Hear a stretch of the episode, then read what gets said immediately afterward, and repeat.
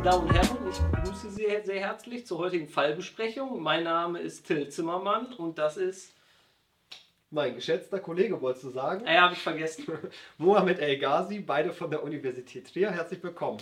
Wir wollen Ihnen heute einen neuen Fall präsentieren, den wir gemeinsam kurz besprechen wollen. Den Fall finden Sie auch abgedruckt in der JUS.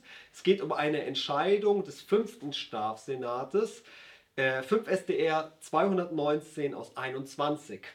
Der Fall ist schnell erzählt. Es geht um den Angeklagten A, der hebelt bei einem Mehrfamilienhaus unten die Eingangstür auf, kommt dann mithin in den Hauptflur, weiß, dass eine Vormieterin der jetzigen Mieterin auf dem Dachboden einen Schlüssel versteckt hat.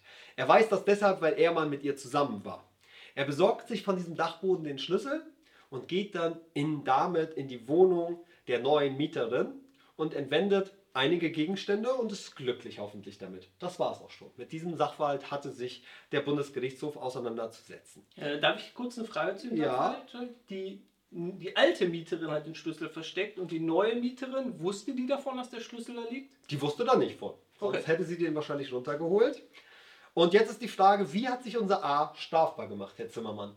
Ja, ist ja ganz einfach. Er hat sich strafbar gemacht. Ja, er hat sich Ja, strafbar gemacht. er war, also das Delikt, was hier im Raum steht, ist ein Diebstahl und zwar in einer Ja. qualifizierten Form, weil wir es ja hier mit einer Wohnung zu tun haben, also Mhm. mit einem Wohnungseinbruchsdiebstahl, der ist geregelt in Paragraph 244 Absatz 1 Nummer 3 und man kann hier auch gleich den Absatz 4 als Qualifikation der Qualifikation noch mitprüfen, wenn es sich um eine dauerhaft benutzte Privatwohnung handelt. Das würde ich sagen. Ja, dann sind wir in der Tat auch schon beim Verbrechen angekommen, ne? Ja. Bei Absatz 4. Und jetzt ist halt natürlich äh, die Frage, womit beginnen wir? Wir brauchen natürlich das Grunddelikt, einen Diebstahl, Wegnahme einer fremden beweglichen Sache. Ich denke, das ist hier unproblematisch. Ja, der hat ja Wertgegenstände aus der Ja. Wohnung mitgenommen. Mehrere. Wertgegenstände die Wohnung auch verlassen. Und wenn wir dann schon gleich also die Qualifikation 244 prüfen, dann gehen wir auf Absatz 1 Nummer 3 ein. Wir brauchen eine Wohnung. So ja. ist es. Und er muss dann, so heißt es ja im Gesetz, eingebrochen sein in diese Wohnung, eingestiegen sein in die Wohnung. Oder es gibt auch noch das Verborgenhalten in einer, aber es gibt jetzt auch noch das Eindringen mit einem falschen Schlüssel. Richtig. Ja, und wie sieht's aus? Fangen wir mal vielleicht ein mit eingestiegen. Fangen wir vielleicht mit der Wohnung an. Ja, gerne. Ist es eine Wohnung? Ja, eindeutig eine Wohnung. Das ist hier, denke ich, ihr Kernrückzugsraum, da wo sie halt ihr Privatleben ausübt. Also ich glaube halt auch unproblematisch lässt sich, lässt sich die Wohnung bejahen. Aber Tathandlung, das Einsteigen. Zimmermann. Äh, Ja, es ist eingestiegen worden, äh, oder vor allem eingebrochen. Ja, sehr gut. Das einste ein, ein, einsteigen äh, ist es nicht, weil er durch die äh, Fronttür des Ja. Hauses äh, ist er da reingekommen und einsteigen bedeutet ja, einen Eingang zu benutzen, der eigentlich nicht dafür vorgesehen ist, dass Menschen da reinkommen. Also einsteigen haben wir nicht. Einsteigen haben wir nicht und müssen wir auch nicht darauf eingehen. Also äh, einbrechen und die Frage ist, ist er eingebrochen? Man, ich habe jetzt eben geschildert, er ist durch die Haupteingangstür des Mehrfamilienhauses, die hat er aufgehebelt. Könnte man hier vielleicht sagen, das ist doch ein Einbrechen in eine Wohnung. Ist es nicht, ist es nicht. Es ist nämlich nur ein Einbrechen, aber nicht in eine Wohnung. Ja, warum nicht?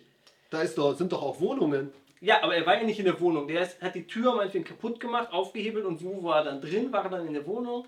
Also in jedem Fall haben wir eine Trennung zwischen eben äh, dem Mehrparteienhaus, zwischen dem Hauptflur und eben diesen Wohnungen. Da gibt es noch saubere Trennung, denn da gibt es noch separate Türen, die auch nicht ohne weiteres zu überwinden sind. Deswegen ist er halt durch das Aufhebeln nicht eingebrochen in eine Wohnung. Aber er könnte jetzt ja trotzdem in ein geschütztes Tatobjekt im Sinne von Nummer 3 durch eine andere Tathandlung, vielleicht mit einem falschen Schlüssel eingedrungen sein. So ist es. Ja. Eindringen, das denke ich, haben wir hier. Eindringen bedeutet ja einfach nur betreten gegen Ja. den Willen des Berechtigten, also des Hausrechtsinhabers. Die Dame, die in der Wohnung gewohnt hat, die äh, wusste davon nichts und die wollte das auch bei realistischer Auslegung des Mhm. Sachverhalts nicht, dass der da reinkommt. Also haben wir ein Eindringen. Die Sache ist nur, dass dieses Eindringen zusätzlich mit einem falschen Schlüssel erfolgt sein muss. Ja. Und das ist jetzt hier, würde ich sagen, das Hauptproblem unseres Falles. Genau, und die Studierenden wissen natürlich, wann ist ein Schlüssel falsch. Ja, das haben sie halt in anderem Kontext ja schon gelernt. Wann ist ein Schlüssel falsch? wenn er nicht dazu bestimmt ist, Zubehör zu dem fraglichen Schloss zu sein. Ja, und es geht um die Frage der Widmung. Ist er vom Berechtigten dafür gewidmet, im Sinne von bestimmt worden, da dieses Schloss zu öffnen oder nicht? Und jetzt haben wir hier natürlich einen Schlüssel, der war in der Tat zu irgendeinem Zeitpunkt mal gewidmet, für diese Tür verwendet zu werden, und zwar von der Vermieterin.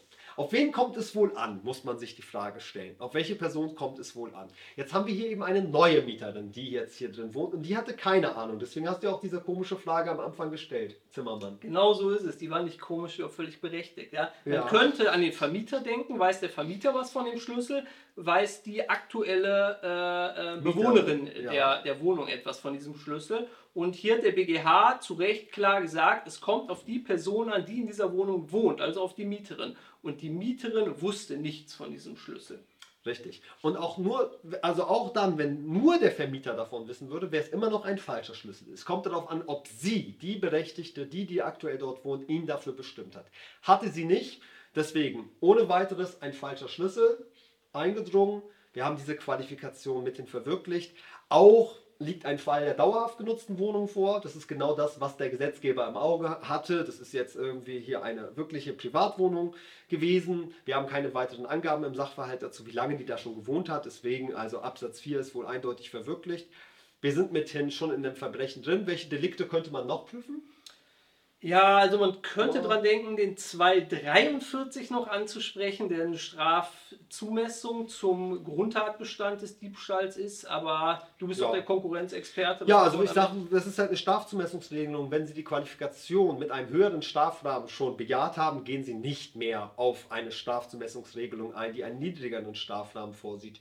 Deswegen maximal Hausfriedensbruch könnte man hier andenken. Und in der Tat, der ist wohl auch äh, verwirklicht, aber ja, anders als die Sachbeschädigung wird die nach herrschender Meinung konsumiert. Das heißt, mit ein, zwei Sätzen am besten abhandeln, da liegt kein Schwerpunkt, aber der Vollständigkeit halber gehört das mit dazu. Würdest du auch so sehen? Sehe ich auch so. Zack, Ja. fertig ist die Laube. Das ist in der Tat richtig. Vielen Dank und bis bald.